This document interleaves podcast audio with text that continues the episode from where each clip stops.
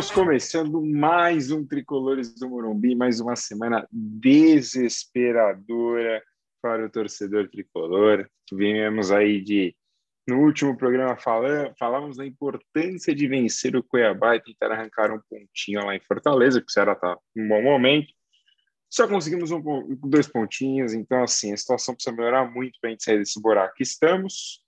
Bom, eu sou o Fernando Oliveira e tenho hoje comigo André Amaral e Victor Zifrid, o famoso Gaspar. Boa noite, André. Tudo bom com você? Boa noite, meu querido Fernando Rocão Olivieri.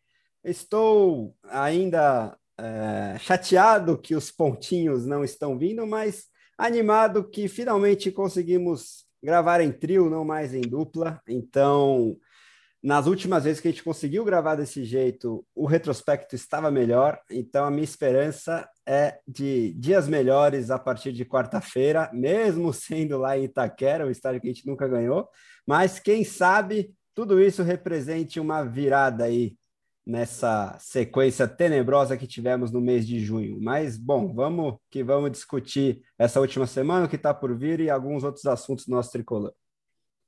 É, a, a, pessoa que, que fez a pauta aqui, né, até colocou os resultados, então vamos, vamos começar pelo primeiro jogo, né? São Paulo e Cuiabá. O tricolor saiu atrás, o Cuiabá viramos o jogo, veio aquela esperança. Mas não, não, a gente saiu na frente, tomou um empate com um golaço, que é clássico, tomou uma virada contrária, empatamos. Veio aquela esperança que dias melhores poderiam vir, mas não, não veio. Vitor, que você viu de São Paulo e Cuiabá? Já precisa dar o seu alô também para o torcedor tricolor. Ah, boa, boa noite aí todo mundo, é, boa, boa tarde, bom dia, né? Dependendo do horário que você ouviu o nosso podcast. Tá bombando aí nas redes sociais aí do Brasil, é, e Tobago e na América do Norte. É, não, acho que a gente. É que eu, é, eu até estava falando aqui com o pessoal que tem, é, tem dois cenários que, é, que, que, nunca é muito bom num, num, time, né? Tirando perder e jogar mal, é uma outra coisa. A gente tem, tem o cenário do ganhar, e, mas jogar mal, e tem o perder jogando bem. Infelizmente a gente está nesse de jogar até decentemente, bem alguns jogos, mas não consegue ganhar. É, ah, mereceu ganhar, mereceu ganhar, mas nunca vai. E acho que o jogo do Cuiabá foi um deles, né? Foi algo que a gente conseguiu impor um ritmo legal, principalmente com a ideia do, do Benítez e o Rio jogando uma, uma boa bola nesse meio campo do São Paulo. É, mas realmente duas falhas. É, uma, uma, o primeiro gol não foi uma, uma falha em si, né? Foi um, rolou um pouco de desatenção, com um pouco de azar ali, que resultou num, num baita gol do, da equipe do Cuiabá. E o, o, segundo gol foi, foi meio feio, um acompanhamento muito errado nesse, nesse contra-ataque do Cuiabá. E conseguimos a virar, conseguimos chegar no segundo gol, mas esse azar, a gente jogando, tem um volume de jogo até interessante, mas não conseguir finalizar, essa dependência de jogadores muito limitados como centroavantes, como Vitor Bueno, como Pablo, é, para tentar resolver uma bola ou outra, finalmente fazer aquele gol que dá vantagem e trazer a gente para um resultado melhor é, é, é, muito decepcionante, né? Então a gente é, passamos alguns jogos aí que eram para ter sido ganhos, para ter pontuado, e não só como, como já, acho que eu já falei no, há dois podcasts atrás, não era, não, não necessariamente para trazermos, para disputarmos um título, mas para ter uma tranquilidade nesse, nesse, nesse campeonato brasileiro. Então foi um jogo muito decepcionante, aquele que você fica, puxa, era para termos saído com um resultado melhor e falhamos com um pouco de azar e um pouco de incompetência própria. Então, foi um jogo estranho, para dizer o mínimo. É, eu acho que esse começo de São Paulo é estranho. Assim, todo time passa por momentos ruins do campeonato. É, vídeo campeonato do ano passado que basicamente ninguém queria ganhar, todo mundo passou por um momento bem ruim no campeonato. Isso incluindo o Flamengo, Palmeiras, que tem elencos tinham elencos melhores naquele momento e todo mundo passa por esse momento. O Flamengo mesmo não está engatando no campeonato, mas passa uma preocupação ver o São Paulo lá embaixo. São Paulo atualmente é o 17, se eu não me engano. Agora eu vou até checar aqui a tabela do Campeonato Brasileiro, mas se eu não me engano é isso, é 17. Assim, se você pegar a atual situação, ela não é tão desesperadora, porque o time tem sete jogos na frente do São Paulo, tem cinco pontos. São Paulo tem quatro. Então, assim, não é tão ruim.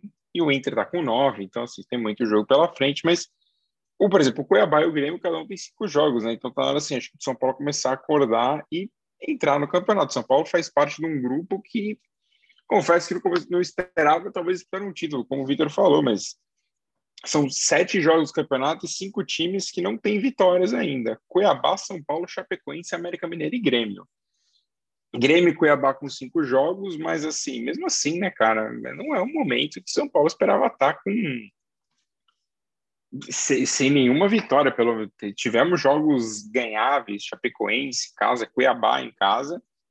A gente tivesse feito mais quatro pontos aqui, a gente estaria numa situação menos pior, vamos assim dizer, mas é um momento muito ruim ainda. E aí no domingo nós fomos no horário esse horário maravilhoso, futebol, domingo, e meia da noite. Realmente. E espero que não continue depois que tivermos torcida no estádio, porque não faz nenhum sentido isso. Mas foi um horário péssimo de você voltar para sua casa. Mas assim, é... São Paulo fez um péssimo primeiro tempo, talvez um dos piores em muito tempo. Não muito tempo, porque teve o jogo do Santos.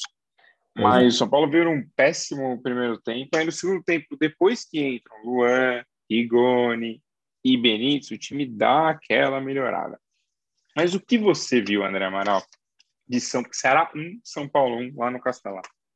Pois é, é, bastante na linha do que vocês dois já falaram, né? É, principalmente para falar rapidinho sobre o jogo do Cuiabá e a diferença do jogo do Ceará, porque principalmente o primeiro tempo do jogo lá em Fortaleza lembrou mais o desastre que foi na Vila Belmiro e o que coincidiu em ambos os jogos? Reinaldo pelo lado esquerdo da zaga, né? Ok que contra o Ceará foi de surpresa, porque o Léo era quem jogaria ali, e por mais uma enorme infelicidade física são Paulina, que já virou rotina para gente, ele se sentiu né, uma fisgada na coxa no aquecimento, e aí o Rua Branda, né, já que o Crespo, por mais uma infelicidade aí, nossa, dessa bruxa que está solta, foi diagnosticado com Covid, né, sabe-se lá quando ele retorna, espero, mais importante que tudo isso, que ele fique bem, é, lide bem com o vírus, que o vírus não ataque como atacou já milhares de brasileiros e, e pessoas pelo mundo todo, é, mas. Só, só um parênteses aí, lembrando que o Crespo não tinha completado ainda, ele tomou a primeira dose, né? o time de São Paulo tomou a primeira dose da Coronavac lá no Paraguai, é, dada pela Comebol. Sim, antes até do, do jogo do Cuiabá, a gente viajou ao Paraguai, né, para tomar vacina, e, enfim, para você ver como a coisa é séria, né? Muita gente achando que a pandemia acabou, mas está longe disso. Mas, enfim, atendo ao momento do São Paulo. Uh, essa questão da nossa zaga muito desfalcada, cada vez mais fica claro que é um problema gravíssimo, né? Contra o Cuiabá, eu achei que foi um empate muito mais circunstancial do que por desempenho do São Paulo, né? Como o Gaspar já falou, a gente, além dos dois gols, colocou duas bolas na trave e o, ambos os gols que a gente tomou foram circunstanciais. Uma infelicidade do Benítez na bola parada deles ali, que fez a bola sobrar limpa para ser ajeitada para o gol de fora da área e um contra-ataque muito bem executado pelo Cuiabá. Ok, que a nossa recomposição poderia ter sido um pouco melhor, mas contra-ataque é, é complicado também você culpar um sistema tático todo. E eu gostei bastante do trio de ataque, né, que jogou contra o Cuiabá, que a gente esperava que jogasse contra o Ceará, mas o, a comissão técnica, né, é, resolveu poupar os dois argentinos. E aí entra também numa questão de, de além dos desfalques que, que a gente já tem é, propriamente, a gente agora tem desfalques preventivos, porque é um elenco não tão farto e a gente com medo de perder esses jogadores que têm um histórico de lesões, como é o caso do Benítez, ou que estavam há muito tempo sem jogar lá na Europa, como o caso do Rigoni, tem que poupar para você não perder por tanto tempo. Então você consegue utilizá-los por 30, 20 minutos ao invés de 90, pensando no médio e longo prazo. É uma complicação geral tudo isso. Então, eu gostei do trio de ataque Éder, Rigoni e Benítez, que jogou na, na quarta-feira, no meio de semana contra o Cuiabá, né? Três jogadores muito inteligentes, os próprios gols mostraram isso, né? O, e o Sara também, que se machucou contra o Cuiabá, mas ainda bem não foi nada sério, só um inchaço, não teve uma lesão detectada numa é, mas aí entrada...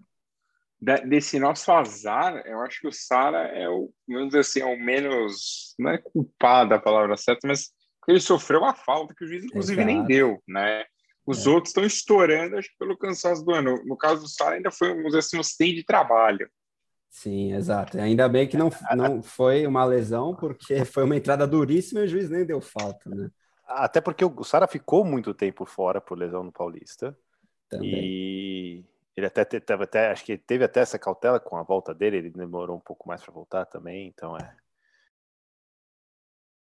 Sim. Uh, e aí, para terminar a análise do jogo do Ceará, realmente dois tempos muito distintos. Uh, no primeiro, o nosso meio-campo fragilizado, sem o Luan. O Luan jogou menos de 30 minutos, já mostrou a diferença que faz. É, totalmente outro time quando ele está em campo. Uh, ele potencializa também o Lisieiro, enfim, a gente vai falar um pouco sobre ele daqui a, a pouco, quando a gente fala dos melhores e piores em campo. Então é isso, fica muito clara a diferença que esses jogadores que, que vinham sendo desfalque fazem no time. E principalmente a defesa, se a gente continuar tendo que usar o Reinaldo pelo aquele lado esquerdo, isso me preocupa muito. Espero que não seja essa a escolha para quarta-feira e domingo, essa sequência paulista que a gente vai ter Corinthians e Bragantino, mas não sei se o Léo vai voltar a tempo e eu não sei qual seria a solução também. Eu acho que deveria ter, fazer o simples, jogar nem que seja o Rodrigo na sobra, com, com Bruno Alves e Diego mesmo. Eu acho menos pior do que manter o Reinaldo por ali. Só aí uma última notícia sobre o Léo. O Léo vai passar por exame amanhã, mas a expectativa é que o Léo jogue o clássico. Que ah, aparentemente que o Léo não teve, o Léo não teve uma lesão. O Léo está com fadiga muscular.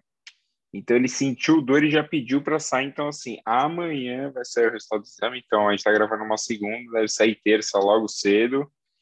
E Mas o São Paulo espera a presença do Léo. É, também torcemos contra a seleção do Equador neste momento na Copa América, não que eles vão muito longe.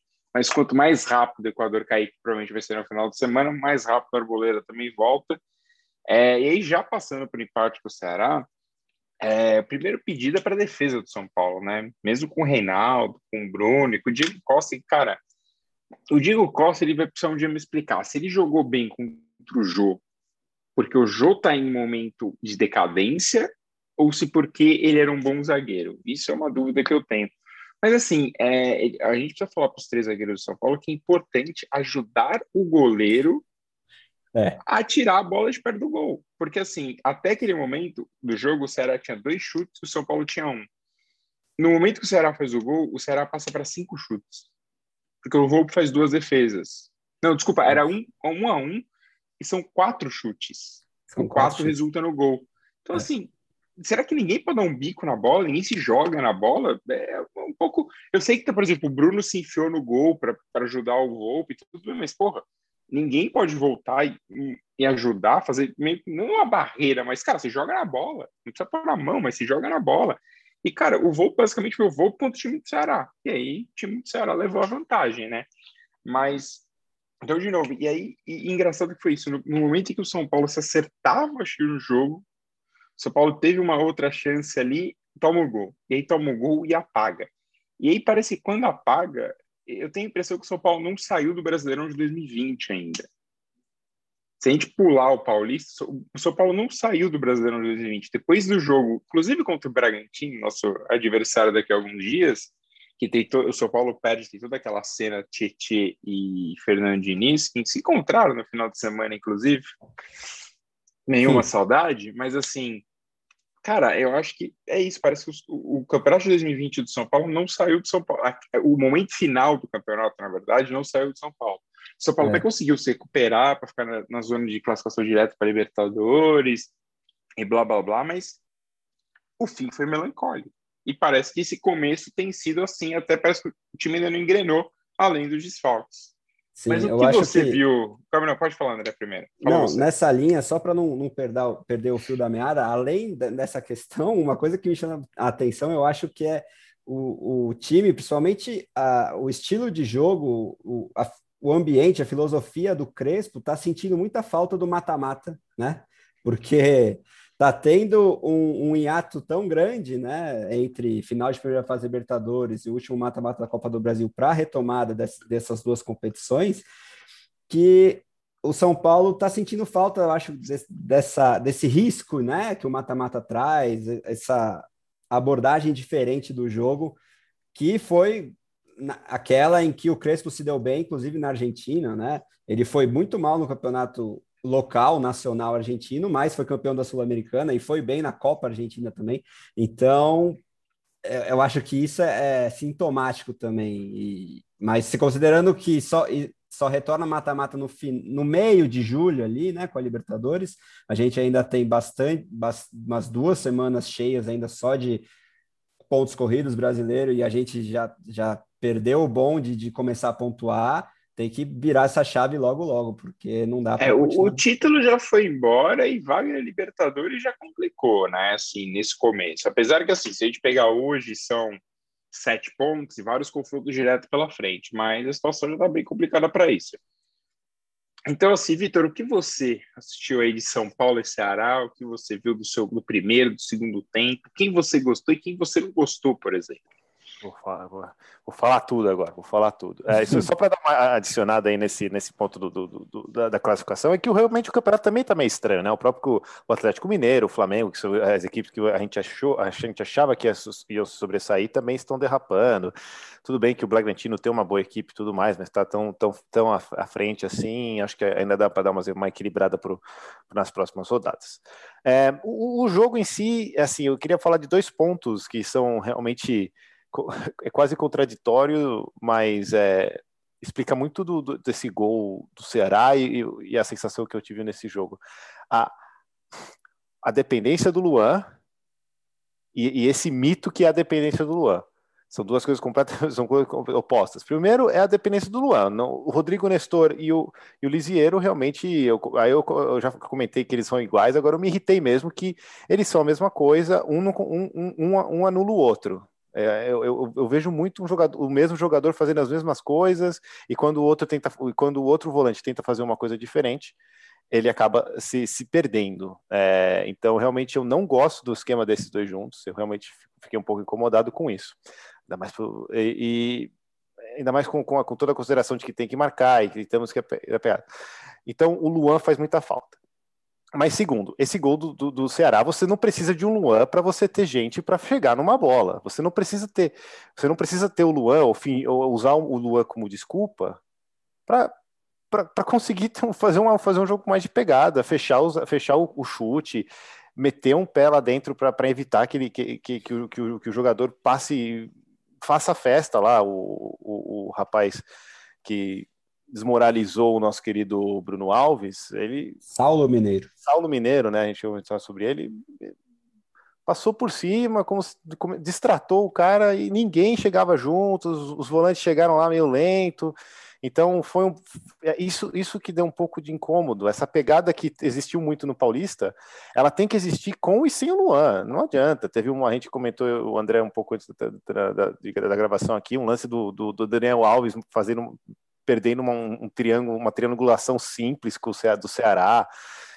Isso você não precisa de um de um super de um super volante para ter certeza que isso vai que, isso que essas que esse ataque vai ser vai ser neutralizado. A gente precisa a gente precisa aumentar a pegada, a fome de marcação e de composição no, no nosso esquema tático um pouco melhor do que do que está acontecendo nesse momento. É, e aí, e aí, até lembrando só, Vitor, o, o Diego Costa, que eu, falei aqui agora há pouco, que ele precisa saber se ele é o zagueiro que marcou o jogo decadente ou se ele é um zagueiro médio para bom, ele tomou um baile do saudoso Speed Mendonça, né? Assim, Speed Mendonça é. fez o que quis dele.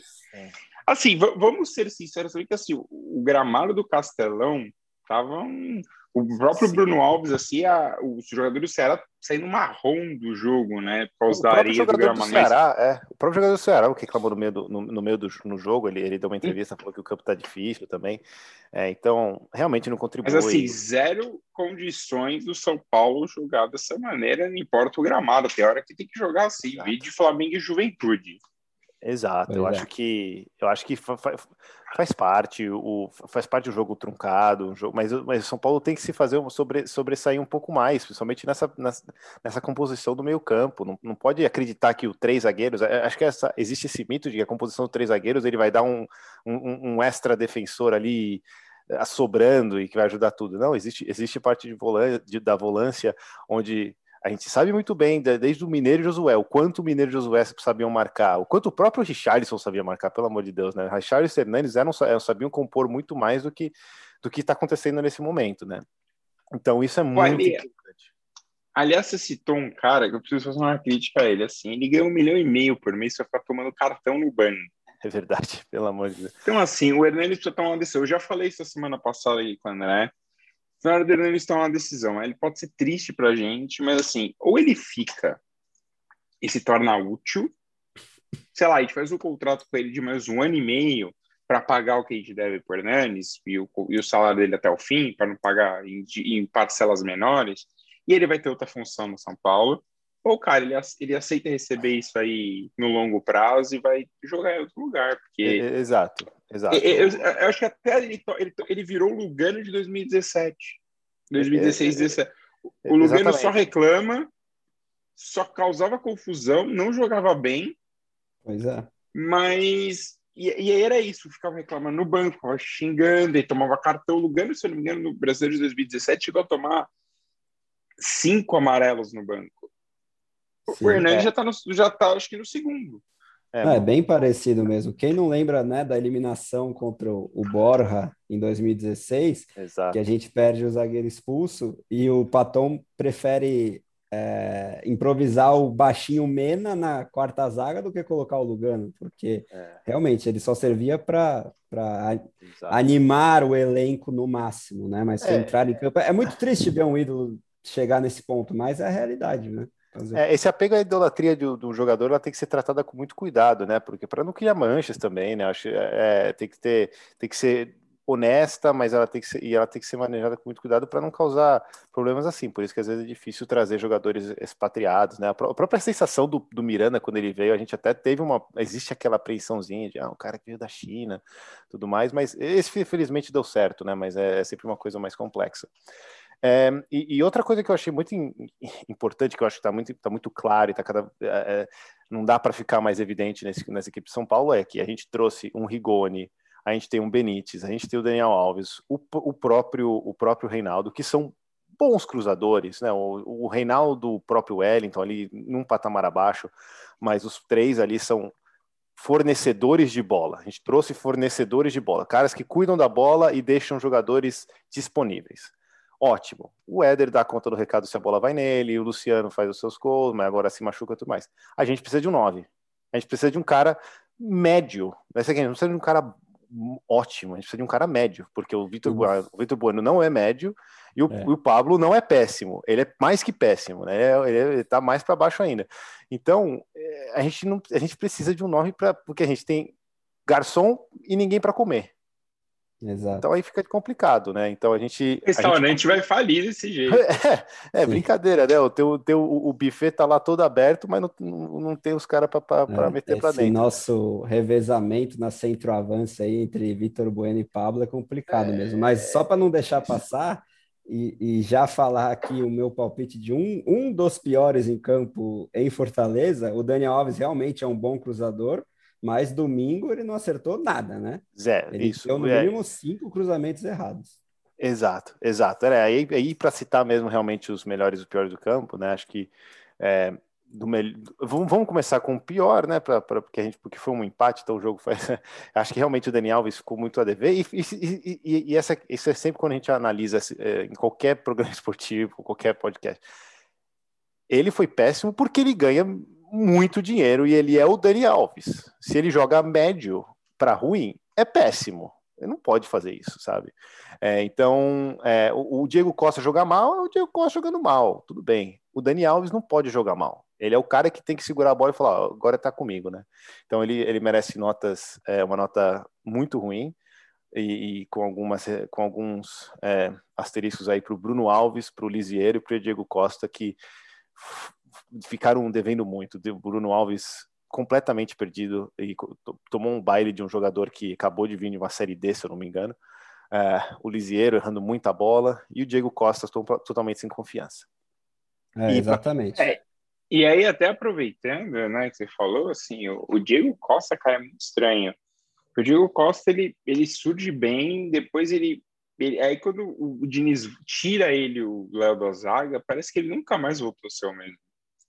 E aí veio aquele fatídico jogo do Bragantino. Aquele fatídico jogo do Bragantino, aquilo, aquilo foi a derrocada de vários jogadores de São Paulo. Os caras, os caras perderam totalmente a confiança naquele jogo. É, é muito claro, até no semblante do Diego Costa, que o principal problema dele é a confiança, né? Ele ainda é, é um jogador muito jovem, ele tem muito potencial, né? Atributos técnicos e físicos, mas ele está, infelizmente, deixando o bom de passar por falta de psicológico, né? É, até contra o Cuiabá ele inicia a jogada do gol do Sara, né? Então é um cara que tem recursos, não é um exímio é, passador, né? A saída de bola dele não é o melhor, mas ele é um, um, cara rápido que tem principalmente um bom jogo aéreo, né? No auge, no auge curto dele em 2020, a principal característica era o jogo aéreo mas infelizmente ele não está sabendo lidar com essa pressão. E aí, toda essa falta de confiança, com o Bruno Alves em clara decadência técnica também, e o Reinaldo totalmente improvisado, esse trio atual da nossa zaga, sem o Luan, é muito, nossa, é, fica é, uma é fragilidade evidente. O Volpe é um coitado lá tomando finalização atrás de finalização. E o Lisieiro sofre muito sem o Luan também, né? Num paralelo, pelo amor de Deus, eu não estou comparando os jogadores, mas num paralelo é, muito é, livre da minha parte, é a mesma coisa que você vê o, o desempenho do Pogba na seleção francesa, né? Ele é uma, muito cornetado no Manchester United, com razão, porque ele realmente é chineleiro, mas quando ele tem um Kanté do lado dele, além da questão de, ah, pela seleção ele deve também ter mais ímpeto de jogo, mas o desempenho dele sobe enormemente. É verdade, o craque que é, é, o Pogba, né? E aí você pode traçar um paralelo parecido. O Luan sendo esse Kanté, né? O cara que vai. Você tem certeza que ele vai correr o tempo inteiro, vai ter no mínimo três desarmes no jogo, vai grudar no principal jogador adversário, e você deixa o Lisieiro com mais tranquilidade para fazer o que ele sabe melhor, que é a saída de jogo, a armação é, do meio-campo recuado, né? Fazer aquela primeira bola para as jogadas ofensivas, né? A pré-assistência, entre aspas. Aí a gente até volta no que o Vitor estava falando, cara, a gente não pode ser tão dependente de um só jogador.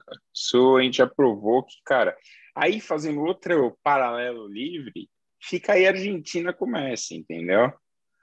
Joga, joga e, cara, e nunca vai para lugar nenhum. Por que, que não vai para lugar nenhum? Porque se o Messi não decidir, não tem. Melhorou o time, mas depende é, do Messi. Cara, a gente não pode depender do Luan é, tanto assim. Porque, ah, o Luan não joga, não tem O São Paulo não ganha, cara. Assim, o Luan é um ótimo jogador. Mas, pelo amor de Deus, o Luan é só o cara que desarma. Especialmente para jogar contra um jogo contra uma Chapecoense e um Cuiabá, perdão. Exatamente. Perdão, né? Exatamente. Claro. É, então, assim, fica registrado no podcast aí, tá gravado para toda a eternidade, que o Amaral comparou o Luizito é melhor que o Pogba. com o Pogba e, e, o e, e, que o Rocão acha que o Luan é o substituto do Messi no Barcelona. Olha Exatamente. Só, é vai, vender o, dá... vai vender o Messi para trazer o Luan. Se você dá 10 do Barcelona pro Luan, Cara, o Luan vai fazer chover em Barcelona. É, o, o, Griezmann, o Griezmann vai deslanchar e todas essas coisas. Vão mudar o nome do Camp Nou. É. E diria mais, o Pablo é o Griezmann do Barcelona. Mas ah, depois a gente conversa sobre isso. Está registrado, está gravado. Está gravado. Mas bom, então, aí, seguindo aí um pouco mais ainda sobre o jogo do Ceará, eu acho que aí, e você vê claramente essa mudança no segundo tempo passa para a entrada dos três. Sim, do Rigoni, do Benítez, do Luan, e aí o time evolui. Só que assim, mesmo assim, ela toma muito, tomou muito contra-ataque. O Volpe fez duas defesas no segundo tempo, excelentes defesas. O, Volpe, o Mendonça perdeu um gol semana... na cara. Então, o gol que o Mendonça perde é a prova de que a situação pode melhorar. Porque, cara, aquela bola que ele isolou lembra o Edmundo em 2008 no São Paulo e Vasco, lá em São Januário. São é Paulo tá ganhando o jogo. Foi ali que a gente ganhou o tri. O, a bola sobra para o Edmundo na cara do cara. O Edmundo jamais perderia aquele gol numa fase boa Edmundo ou numa fase boa do Vasco. Uma fase ele ruim do Edmundo, né? Uma fase, uma fase ruim do Edmundo ele não perdia. Então, eu acho que a fase do Vasco era tão ruim, a nossa era tão boa que ele isolou a bola. Talvez nem fio de gol seria, né? Porque foi tão longe a bola que capaz de enterrado. Mas assim, o, foi tão impressionante. E é a mesma coisa, cara. O, Mendonça, assim, ele tava na cara. Ele podia dominar a bola, ele podia parar, ele podia chutar onde ele queria. Ele, ele deu uma bica de qualquer jeito. Acho que ele se empolgou, sabe? Ele pensou que ele estava jogando FIFA. Então, assim, mesmo com o Luan em campo, esse trio defensivo ele é tenebroso, cara. É, é e assim, eu não sei quem no São Paulo falou assim: a solução é pôr o Reinaldo na defesa. Cara, vai pro 4-4-2, então. Pois é. Ou faz o mais fácil, põe o Wellington na defesa, por exemplo, como tinha o Mendonça, põe o Wellington na defesa lá para ficar correndo atrás do cara e deixa o Reinaldo, o Reinaldo não marca, o Reinaldo nunca marcou. Agora, é, agora o Reinaldo virou. É, nem na linha de quatro vai marcar na linha de três. Então, é, é, eu, eu vejo, eu, eu acho que eu tô vendo essa, essa tendência muito em todo lugar do, do, do futebol, que os caras pegam o jogador mais experiente e começa a ficar recuando esses caras para eles virarem zagueiros que funciona muitas vezes, mas não vai funcionar com o Reinaldo, sabe? Não vai funcionar com um jogador que tem, por característica, uma, uma, uma ofensividade com ele. É um jogador meio, meio temperado, que tem que ser. Um zagueiro não pode ter, ter essa descompostura aí. Começou o jogo, ele já estava lá brigando com o cara no, no, no primeiro não, tempo. Ah, é, resumindo muito, o que o Reinaldo sabe fazer é correr para frente. Quando você tem que correr para trás, que é muito o que um defensor tem que fazer, ele é tenebroso correndo para trás. Ele sempre foi. E quando você coloca ele ali só com, com dois companheiros que estão em má fase ou, e, ou sem confiança, é receita para dar errado. E a gente tomou aí, até... todos os jogos do brasileiro. Aí, até aproveitando que o, o Gaspar falou, é... cara, tem um grande ponto nessa história do, do Reinaldo, por exemplo. O São Paulo, é time, um dos times que mais tomou cartão amarelo. O São Paulo já tomou 24 cartões amarelos em sete rodadas. Isso mostra um despreparo forte do time nesse atual momento. Assim, tirando o vermelho do Nestor, é que aí contam dois, né? Porque tem o do Alejandro, o nosso preparador físico. É, cara, nenhuma necessidade. Assim, o do Nestor a gente pode discutir, mas o resto, cara, é muita. Ou é descont... não é só descontrole emocional, mas é um descontrole tático, às vezes, do time. Por exemplo, o Reinaldo na defesa contra o Marinho, a gente sabia que a gente ia tomar cart... ele ia tomar Com cartão. Certeza. E ninguém precisava ser um gênio para saber disso. E o Diniz.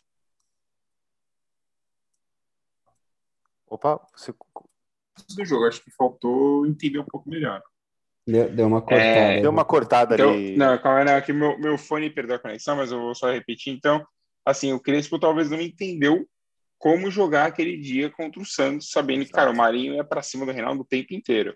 E aí, quando ele falou, se na linha de quatro não defendia bem, imagina ele sendo o zagueiro da linha de três. É.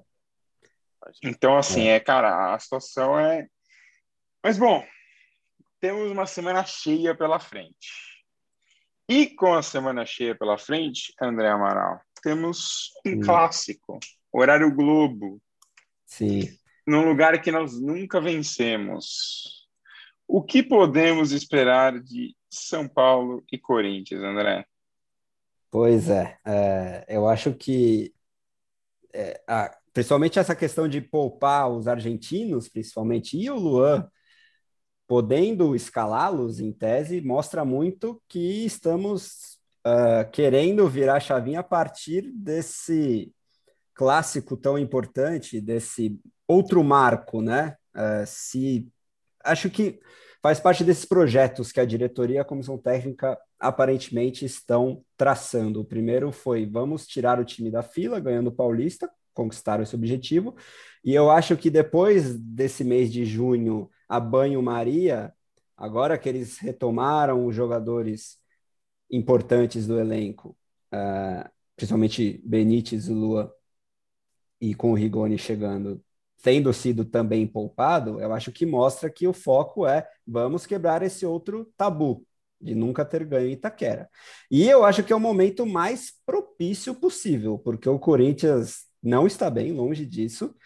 E principalmente no, no fator anímico, que quase sempre a gente é engolido no psicológico jogando lá na agora chamada Neoquímica Arena, o Corinthians sob o comando do Silvinho, depois daquele vídeo que quase viralizou, daquela preleção, no mínimo confusa dele, é o Corinthians com, com menos cara de Corinthians que a gente teve nos últimos tempos, a, menos até do que na época do Thiago Nunes, né, atual técnico do Grêmio, e muito menos do que na época de Mancini mesmo, ou de Carilho ou Tite, né? Que aí sim eles estavam ganhando tudo na base da, da pressão psicológica e de um sistema defensivo sólido.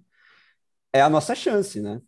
Uh, eu acho que, no mínimo, competir e, e não deixar ser engolido psicologicamente é a obrigação, principalmente aos olhos do torcedor, que se você vai ver na chamada São Paulo Twitter, tem muita gente já, já com medo de rebaixamento, que eu acho um exagero, sabe? A gente não completou nem 10 rodadas ainda, o campeonato está muito estranho, muito embolado, como a gente já comentou. O desempenho do São Paulo é ruim, mas não é tão tenebroso e vislumbrando a volta de um maior padrão com esses desfalques retornando. É, o, o, time tende a, a voltar a buscar os resultados, mas enfim.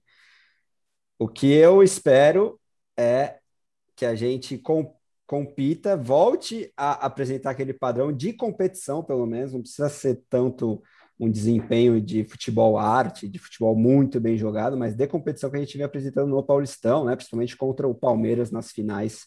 Eu espero algo desse tipo. Se não acontecer, eu vou ficar bastante decepcionado, porque é um tabu que incomoda, principalmente a, a grande parte da torcida, né? Aquela torcedor que, que mais uh, se preocupa em tirar sarro do, do amigo, né? A rivalidade é o que move o futebol e eu acho que é a hora da gente fazer cair esse tabu. Cara, eu, eu acho que o momento é bem propício. O Corinthians, apesar de ser 49 pontos atualmente, é, é, difícil falar isso porque não, o São Paulo tá péssimo, mas esse começo de campeonato, mas eu acho que o Corinthians está nessa briga. O Corinthians não cai, mas o Corinthians é um time de meio de tabela este ano. O Corinthians passa, assim como o São Paulo, por um problema financeiro gravíssimo. Caso do Corinthians um pouco maior. Até estava lendo aqui que hoje as, as dívidas dos clubes brasileiros batem na casa de quase 11 bilhões de reais. Então, assim, a uhum. situação é péssima em todos os lugares. E o Corinthians é um dos times no topo dessa tabela. É, então, assim, acho que o Corinthians está naquele bolo dele, apesar de, como o próprio André falou, cara, tem time aqui que não está nesse bolo, por exemplo. Eu, eu vejo o Bragantino brigando por uma Libertadores, eu não vejo o Bragantino brigando pelo título no, na, no fim das 38 rodadas. Então, esse é um exemplo. Mas, cara, eu acho que se o São Paulo competir, São Paulo tem grandes chances de levar. Esse time do Corinthians, por exemplo, não é um time que compete tanto. Então, se o São Paulo conseguir competir, eu acho que o São Paulo tem que levar e, principalmente, não tomar gol. Corinthians, por exemplo, tem seis gols feitos e seis tomados. Já o São Paulo tem quatro feitos e nove tomados, sendo que passou inúmeros jogos no Paulista sem tomar gol. Exato. Então, assim, tá, tá mais do que na hora de, de acertar a casinha o André falou no começo, puxar o Rodrigo, talvez. Cara, jogar com três zagueiros. Não com. Por exemplo, se tudo der certo, o Léo conseguir jogar, então o Léo no lado, o Bruno, o Rodrigo, o Bruno e o Diego Costa, beleza, mas são três zagueiros, não são o Reinaldo adaptado, Fulano, não. E, e parar, por exemplo, de inventar o Wellington lá na frente, eu acho que tem que ser um time mais, mais forte, focando, cara, na chance que a gente tem de vencer o Corinthians é, lá em Itaquera. Vitor. É, eu, eu, eu, vou seguir aqui um pouco na, na linha do, do André também. Acho que a gente tem que criar uma imposição, porque acho que está na hora dos.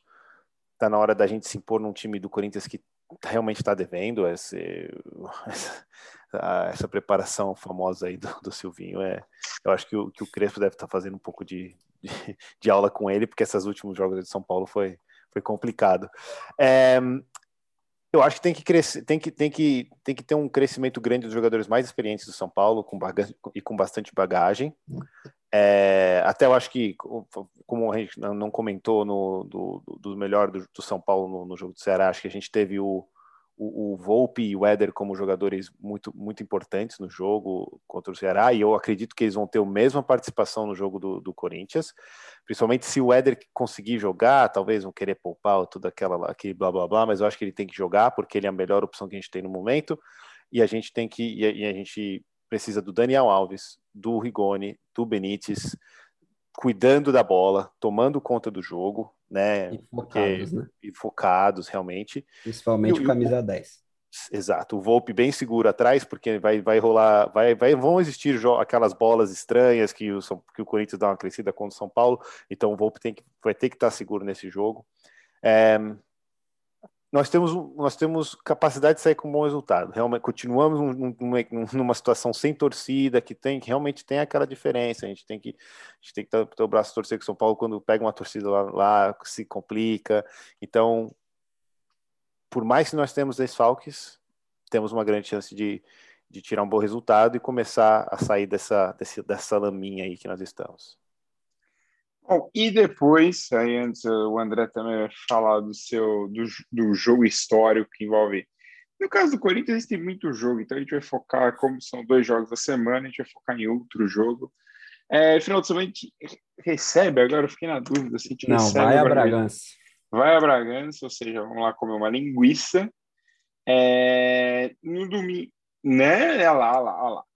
Essa é a falta de informação num programa numa pessoa que não presta atenção, porque o André não está prestando atenção. O São Paulo joga no, Não, no Morumbi, contra o Bragantino. desculpa, desculpa. foi Tá mal. vendo? O cara tá aí desligado do campeonato, desligado, vendo o que? Poker, provavelmente.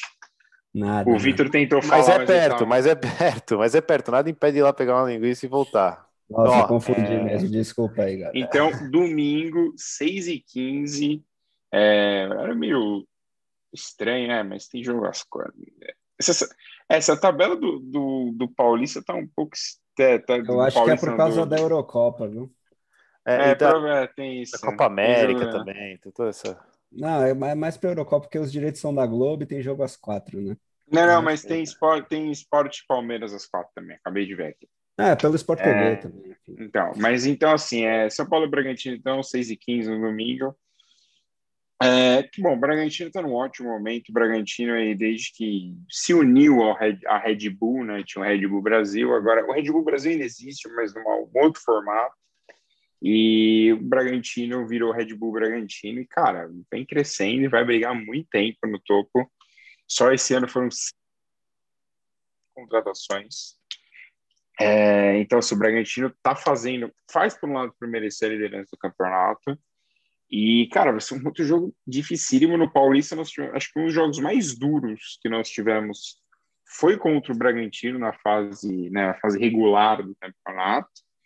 Então, assim, cara, se- será outro jogo complicadíssimo. Se nós ganharmos quarta-feira, eu acho que dá aquela, pode dar uma empolgação para o time finalmente se soltar e aí a gente conseguir esse resultado que tanto esperamos, já pensando que aí na outra quarta, a gente não vai falar desse jogo hoje, vai falar no próximo podcast, a gente vai sair para enfrentar o Inter lá em Porto Alegre. Bom, é, André, jogo histórico São Paulo e Bragantino, Ah, só tem um, né? outro. Principalmente É. no Morumbi.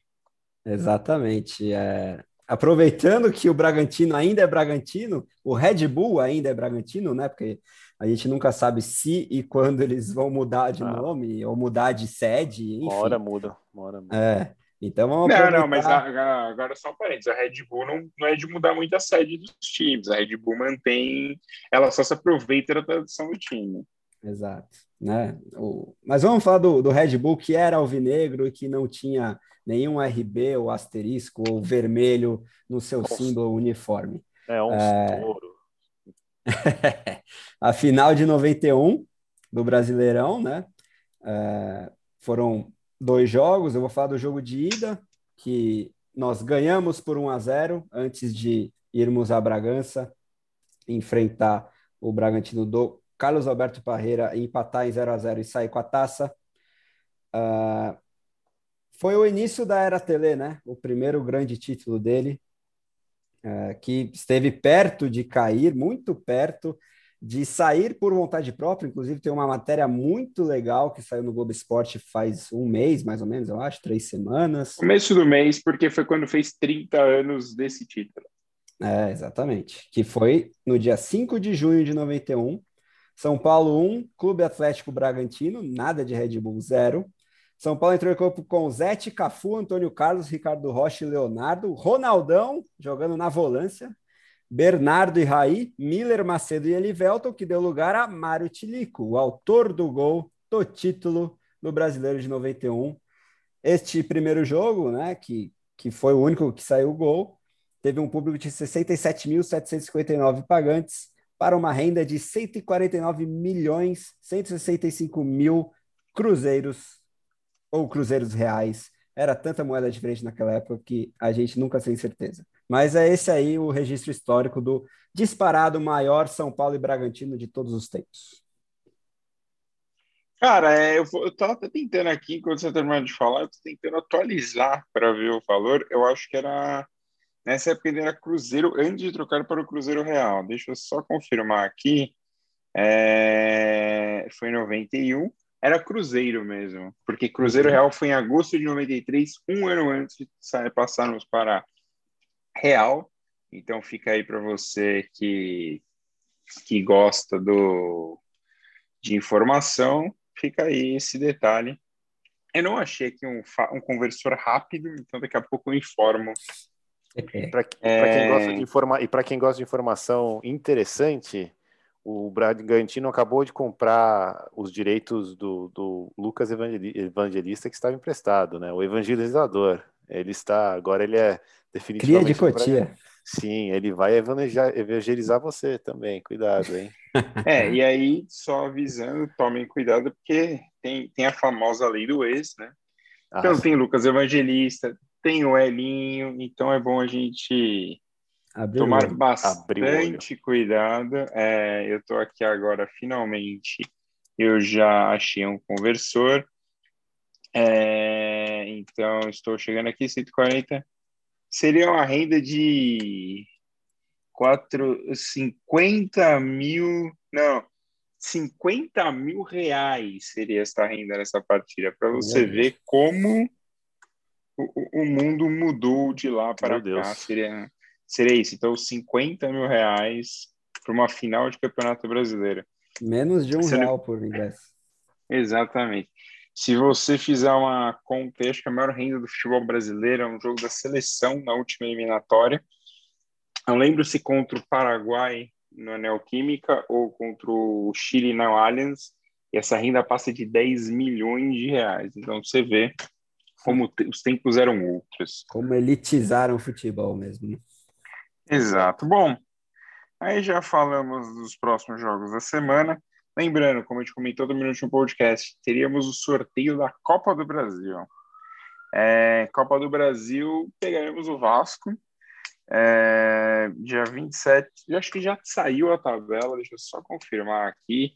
Mas seria entre 27 e 29 de julho, é, que vai ser no final do mês, e a volta. Em um mês, é no é, em um mês, basicamente. Não, ainda não temos as datas, então, mas só lembrando, primeiro jogo Morumbi, segundo jogo lá em, no alto da colina em São Januário. É, Para quem não sabe, essa estatística é muito importante falar, o Vasco não ganha do São Paulo Morumbi desde 2012. E o São Paulo não ganha do Vasco em São Januário desde 2013. Essa é ótima. Então, assim, cara, é, é um momento muito louco. Tudo bem, mas você pode colocar o Vasco foi, voltou da, né, da, da Série B, tá de novo lá na Série B, mas não deixa de ser um time gigantesco no nosso futebol. Não deixa de ser um time muito importante no nosso futebol. Pois então, é. assim, teremos, teremos um problema se a gente não arrumar esse time lá até o o meio do caminho. Aí, antes de passar para a gente falar né, dos, dos outros Mas, ali, esportes, pode falar né, antes. Só para aproveitar seu gancho, não deixar passar, o Vasco se tornou ainda mais gigante depois desse fim de semana, né? Da demonstração. Sim. Né, que fez, eu acho que vale esse registro. Eles entraram com uma camisa com a faixa histórica, né, de Vasco da Gama nas cores do arco-íris e a comemoração do gol rendeu uma foto maravilhosa, né? O gol do Cano, o gol da vitória contra o Brusque, ele levantando a bandeira do arco-íris que foi colocada no escanteio, né, em São Januário. Realmente muito legal. Enquanto isso, São Paulo lançou uma notinha em preto e branco, simples, protocolar, que eu fico na dúvida se era melhor nem ter escrito nada, viu? É que, sempre fica naquele buraco. Tem time que simplesmente não falou nada.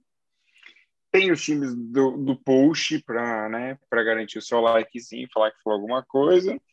E tem os times que tomam real atitude, que foi o caso do Vasco. Acho que talvez aí no mundo futuro a gente possa, sei lá, trocar as cores, as três listras, né, pelas cores na bandeira, ou talvez por jogar, por exemplo, Daniel, jogar com uma braçadeira como se faz na Inglaterra, fazer uma camisa, voltada para o público LGBT. Não é, não dói, não. Pois é. É, Tão simples. mas, mas aparentemente isso é muito complicado. Se você, por exemplo, pegar aqui a MLS, a MLS tem vários tipos de camiseta, é, que entra um pouco também do, do, do torcedor americano não ser ligado a cores. Mas, por exemplo, isso tudo é adaptável. Tivemos agora, dois meses atrás, o lançamento das camisas feitas com produtos recicláveis. E todos os times tinham camisa azul escuro ou azul claro, que era para representar o lixo vindo do oceano. Se você falar isso com um torcedor do Inter, ele vai jogar o celular, na- o celular na cabeça. É. Aí você pode adaptar a camisa com vermelho. Isso não é um problema.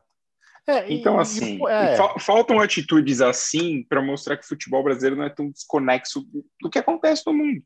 E, e o ponto central de toda essa discussão social que a gente enfrenta é assim: o pessoal gosta de entrar com, ah, não, mas a cor não vai funcionar. Ah, Meu, tem, tem 300 outras ações que você pode fazer que não envolve cor, se você quiser, entendeu? Tem, Exato. várias outras coisas para a comunidade LGBTQI+, que você pode fazer que não seja, que não envolva o arco-íris se você não quiser fazer. Não, não, não, faça de João, não se faça de João sem braço, né?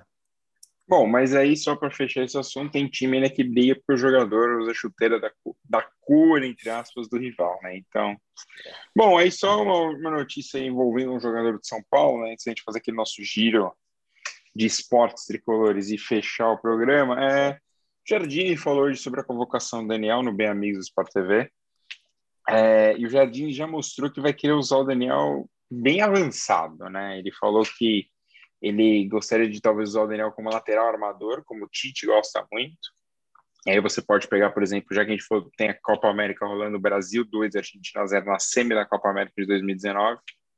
O Dani tem uma partida absurda, o primeiro gol, ele faz uma jogada linda para fazer o primeiro gol. Uhum. É, ou como o Crespo gosta, né, que o Jardim inventou aqui uma, um novo termo, lateral à la ponta. Entendeu? Pode ser um prato de comida, como o Vitor falou no começo, ou pode, não sei, um molho de repente, né? Não, mas Não, eu você vai ter queria- Você vai ter esse prato aqui, esse, esse, essa carne aqui, lateral à ponta, de repente pode ser isso, Saber, mas pelo e, amor e de Deus. principalmente o, o Jardim bate numa coisa que é o Daniel atendeu os pré-requisitos de ser um jogador acima da idade, líder e com histórico vencedor na seleção. Não, mas só queria deixar registrado que ele falou tudo isso, esses elogios todos, porque ele foi incapaz de levar o Araruna para a Olimpíada, que eu sei que no íntimo de André Jardine era o real desejo dele. Exatamente, Jardine, que sempre gostou muito de Araruna. Araruna que está na segunda divisão inglesa, não é isso? No aí? Reading, né? No Reading. Reading. Redden, Redden. Que... Reading. É, Eu exatamente. só sei que ele Que- tá longe do São Paulo, é isso que importa. É, Eu só gosto que- é é. Ele tá rodando bastante, ele tava rodando bastante até no, no- naquele time B, sabe? O Sub-23 tem às vezes na Inglaterra que pegam jogadores meio perdidos acima do Sub-23. Fala aí, Vitor, e a gente vai fazer nosso, nosso giro. É, não, acho que é, essa parte do Daniel Alves é realmente. A gente comentou. não- foi, foi, o único, foi o único time que a CBF conseguiu ludibriar para tirar o melhor jogador e, e, e que topasse participar, né? Então, realmente, acho que o, o André tinha comentado para mim no jogador do, do Boca Juniors, esquerdo, se não me engano, Esquerdo zagueiro, é. esquerdo, que, que realmente recusou a jogar a Olimpíada, porque ele quer jogar a Libertadores, né? Ainda mais, e convenhamos, ainda mais uma seleção argentina, uma seleção brasileira que já conquistaram a, a, a, a seleção, a, a, a medalha de ouro olímpica. É, acho Conquistou, vai ótimo, ver- luta, acabou, joga para fora, essas, não vale mais nada. Ponto. Eu acho Segue. que a gente vai ter a briga, talvez aí a grande briga, que vai ser entre Flamengo e CBF. O Flamengo quer É. porque quer livrar o Pedro da Olimpíada e a CBF não quer liberar o Pedro. E, a, e o STF está enrolando o Flamengo. Eu acho um absurdo ter que ir para a Olimpíada. Cara, a Olimpíada, no- na minha visão, vai ser sub-20, inclusive. Exato. E eu, eu acho, eu espero que o feminino também vá para esse caminho, é, ser sub-20. Cara, porque não faz nenhum sentido você levar pro futebol atletas profissionais sendo que você tem a Copa do Mundo. É diferente, por exemplo, se você falar, ah, mas o basquete também tem a Copa do Mundo. Mas, cara, são níveis totalmente diferentes. A Copa do Mundo de basquete não tem importância de uma medalha olímpica de ouro, ou de Exato. prata ou de bronze. Sim. E tem até rumores de que poderia o futebol de campo ser substituído pelo futsal na Olimpíada, agora que é tudo parte da FIFA, eu acho que seria bom para todo mundo, né? Principalmente para o Brasil, que seria um dos favoritos sempre. Cara, eu acho, eu acho que o Brasil devia apoiar a substituição do futebol de campo por dois esportes: futebol de areia e futsal. Seria perfeito. Duas Exato. medalhas no bolso. Apesar de que já perdemos o Mundial para a Rússia, mas tudo bem. É Bom, vamos aqui então se encaminhando para o fim do programa. Vamos falar agora, esse final de semana finalmente começou o Campeonato Brasileiro Sub-20, né? O Color jogou aí nesse final de semana contra o Atlético Paranaense. Vencemos por 1 a 0. Estreia do Alex como treinador. Então, começo bom para o Alex, começo importante para o Alex, que está aí nessa, nesse início de carreira. É, então, vamos ver.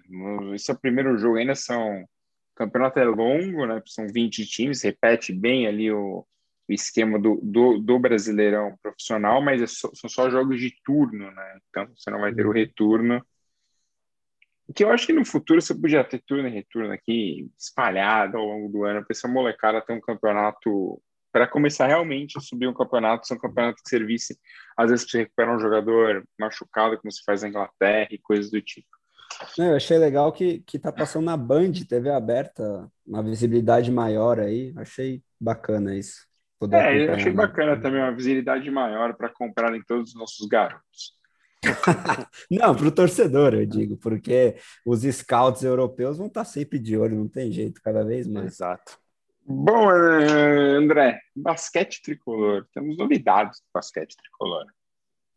Basquete tricolor, né? Tinha confirmado o Marquinhos. Uh, ele foi apresentado oficialmente, mas nos últimos tempos o, o mercado está não está tão aquecido, deu uma sossegada, até porque a seleção brasileira começa nesta semana a disputa do pré-olímpico lá na Croácia e muitos dos jogadores principais do NBB estão lá, então a, oficialização de, de contratos e, e as negociações dão uma esfriada nessa época aí. É, e, vamos ver e boa, e boa parte do, do, do, pessoal que está na seleção, dos jogadores que estão na seleção, já estão, se não encaminhados, engatilhados, é. já estão fechados com seus clubes. Victor, futebol feminino. O futebol Como feminino... está o tricolor? É, o futebol feminino acabou acabou encerrando a sua participação na, na primeira fase, a, a primeira fase é, do, do Campeonato Brasileiro 2021 se encerrou na última, na, nessa última semana. É, o São Paulo jogou contra o Bahia, já classificado, mas ainda podendo fazer a definição de, de posição. É, nós ganhamos de virada, 3 a 2 no finalzinho do jogo. É, a gente teve. A Gabi Tacaré fez dois, é, gol de falta da Duda que entrou no segundo tempo, na verdade, né? Ela não começou o jogo. A Gabi Itacaré da, do Bahia fez dois gols, mas a gente tinha empatado com a Giovaninha antes, viramos com a, com a, empatamos com a Gislaine e fizemos gol com a Duda. Né? Então foi, foi, foi, foi, foi um bom resultado, porque garantiu a gente no terceiro lugar. E, e agora o brasileiro feminino já está definido é, as, próprias, as, as, a fase final. Nós vamos ter a Corinthians, que é o primeiro contra o Havaí Kinderman, no oitavo. Palmeiras, segundo e Grêmio, sétimo. Uh, São Paulo, terceiro contra o Internacional, sexto, e o Santos, quarto, com o Ferroviário em quinto. Então nós temos uma. Quase um Campeonato Paulista. É, uma predominância muito grande do Campeonato Paulista e de dois, três times do Sul. Né? E realmente com, com a possibilidade, uma possibilidade alta de termos quatro times paulistas passando uhum. para a semifinal. Então. Uma, uma coisa importante é, que, que eu acho legal falar é que é muito provável que a gente cruze com o Palmeiras na semifinal, né? Que né, terceiro contra segundo, e o Palmeiras vai perdendo as principais jogadoras. A Bia Zanerato já é quase certo que não volta da Olimpíada do Palmeiras, enquanto a gente vai estar reforçado pela Formiga. Então, formiga. uma Exato. perspectiva legal aí. Exato. E, e, só lembrando uma coisa que é importante salientar, o Palmeiras não tem invicto do campeonato, apesar de ter terminado em segundo. Então, é. É, e é. lembrando também que esses confrontos só acontecem, como o André falou agora, depois, depois da Olimpíada. Então, para garantir, para garantir a qualidade dos próprios times, né? O próprio, a, a, tudo bem que a Bia não volte, mas a Duda, o Duda vai estar no, na Olimpíada, a Formiga vai estar na Olimpíada, então a gente tem que é, garantir que as meninas estejam para jogar o campo, as melhores meninas serão disponíveis para jogar o, a fase final. Então vamos lá, vamos ver, vamos ver. A gente comentará mais para frente isso. A gente pode até fazer uns pontos de na Olimpíada sobre as jogadoras do São Paulo e o desempenho delas, mas é, quando, quando for a hora do, da fase final, a gente vai, vai dar uma mergulhada maior nesse, nesses confrontos. Bom, e aí só para fechar, o Sub-17 também jogou nos últimos dias aí, no dia 17, na verdade, jogou até antes do outro podcast, ganhou de 2 a 0 do Bahia. E na, nessa terça-feira, vulgo hoje já, porque já estamos passando aqui da meia-noite, é, pega o Ceará, lá na cidade de Vozão, em Fortaleza. O Sub-17 tem sete jogos até o momento, quatro vitórias, dois empates e uma derrota. Melhor defesa da competição com cinco gols sofridos apenas. E mas é, é um campeonato que assim já tem alguns times espontâneos. Só para lembrar, são por grupos, né? Então só os quatro primeiros de cada grupo passam e fazem quarta, semi e final neste momento. Flamengo, Palmeiras, São Paulo e Cruzeiro no grupo A serão os classificados. No grupo B, Atlético Paranaense, Fluminense, Vasco e Atlético Mineiro. Vitor, seu pensamento final para a gente encerrar esse podcast. Não, o André só... quer falar antes. Ele Não, queria falar. só um destaque. Desculpa, meu editor. É... Até para puxar o destaque do adversário do último jogo, né? O Ceará. Ah, o verdade, Saulo, Saulo né? Mineiro. Né? Esqueci do então, Saulo Mineiro. Porque eu acho que esse é um cara para o São Paulo ficar de olho, viu? É, lógico que não seria a solução para a centroavância, mas seria um cara muito bom para compor elenco, principalmente para suprir a carência de um pivô, né? Ele, como a gente viu que ele fez com o Bruno Alves, é um cara que sabe usar o corpo. Ele tem só 24 anos, contrato até dezembro de 2022. É, ele veio para o Ceará direto da, da Série C, no meio do Campeonato Brasileiro de 2020 Está avaliado no Transfer Market só em 250 mil euros. Eu acho que é um preço que já subiu, porque não é possível que os times de maior escalão aí no Brasil não estejam de olho nele, porque é um cara que tem velocidade, tem corpo, sabe chutar, sabe finalizar com as duas pernas, tem certa inteligência, é, consciência tática e divisão de jogo. Então, é, e é jovem, né? Então, eu acho que seria um alvo interessante para o São Paulo, principalmente pelas nossas deficiências ofensivas que a gente tanto comenta por aqui. É, e só uma coisa do. Eu espero falar. Devem ter visto por aí que né, o Daniel Alves está sendo cobrado pela justiça espanhola por 12 milhões de reais. Uma dívida muito parecida com um certo clube tem com o Daniel Alves. Vitor, seu pensamento final, por favor. É, pensamento final, eu, eu dei uma adaptada aqui no. É no, no Twitter do São Paulo Mil Grau, que também recomendo, é muito legal ver, é, para explicar que, que, que, deu, que deu aquela vontade de cantar logo depois que eu vi no, no segundo tempo do, do, do Ceará, é, que ele fala assim, é, aquela música bem famosa brasileira, é Circo sem palhaço, São Paulo sem Luan, sou eu, assim sem você. Isso. É, é muito é, é, a, nossa dependência do Luan, né? A gente, é os, a gente é o palhaço do circo aqui, né? felizmente. Exatamente. Bom, com isso chegamos ao fim de mais um Tricolores do Morumbi.